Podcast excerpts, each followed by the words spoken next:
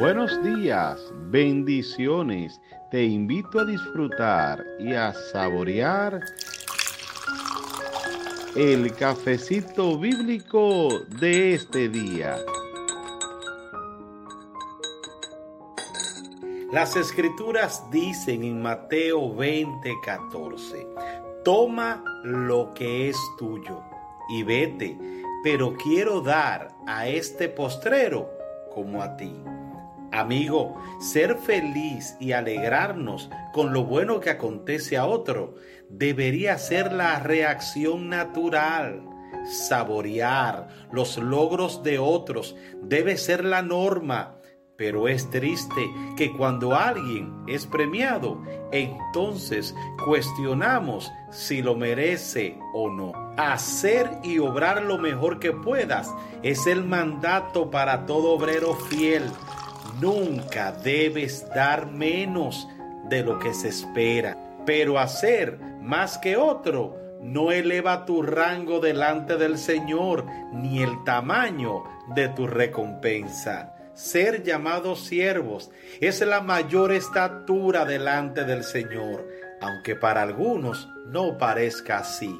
Esta no cambiará con los años de servicio o la relevancia de la vida espiritual. La paga también es una sola, no existe otra y bienaventurado aquellos que la reciben. Pero cuando lleguemos al nivel de que todo lo que hago lo hago como para Dios, me permitirá darle sentido a todo lo que haga, disfrutar y saborear también los logros de los demás. Oremos, Señor, te doy gracias por los logros y éxitos de los demás. En este momento saboreo lo que otros han alcanzado, se han esforzado, han sacrificado muchas cosas para poder lograrlo.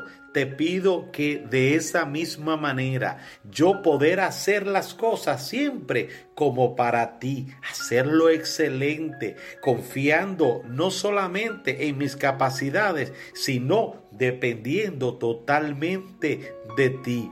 Disfruto, Señor, en esta hora los logros que otros amigos, compañeros y familiares están alcanzando. Me comprometo, Señor, aún llamar a aquellos que recientemente han tenido logros, felicitarlo, inspirarlo, decirles que como ellos lo han logrado, a mí me gustaría lograrlo.